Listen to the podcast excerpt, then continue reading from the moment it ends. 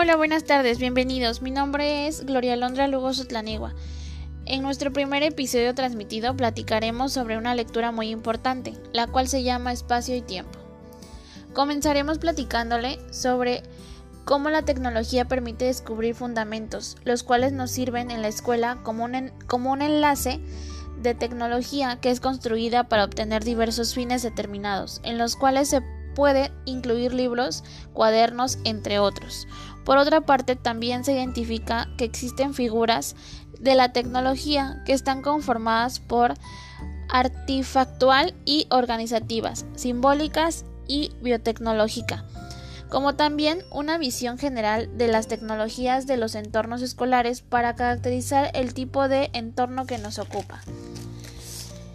Eh, como tal, también es muy importante recalcar que en la escuela que entendamos que la tecnología es muy importante y saber qué tipos de tecnología es una tecnología simbólica y las cuales nos muestran representaciones de diferentes tipos.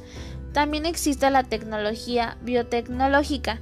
Esta nos incluye que la, conversación de, la conservación de alimentos hasta la este, ingeniería cinética. De igual forma, el tiempo y el espacio es muy importante dentro de las instituciones educativas.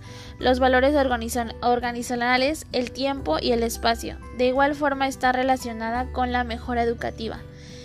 Quizás resulte de utilidad pensar en cómo era la escuela antes.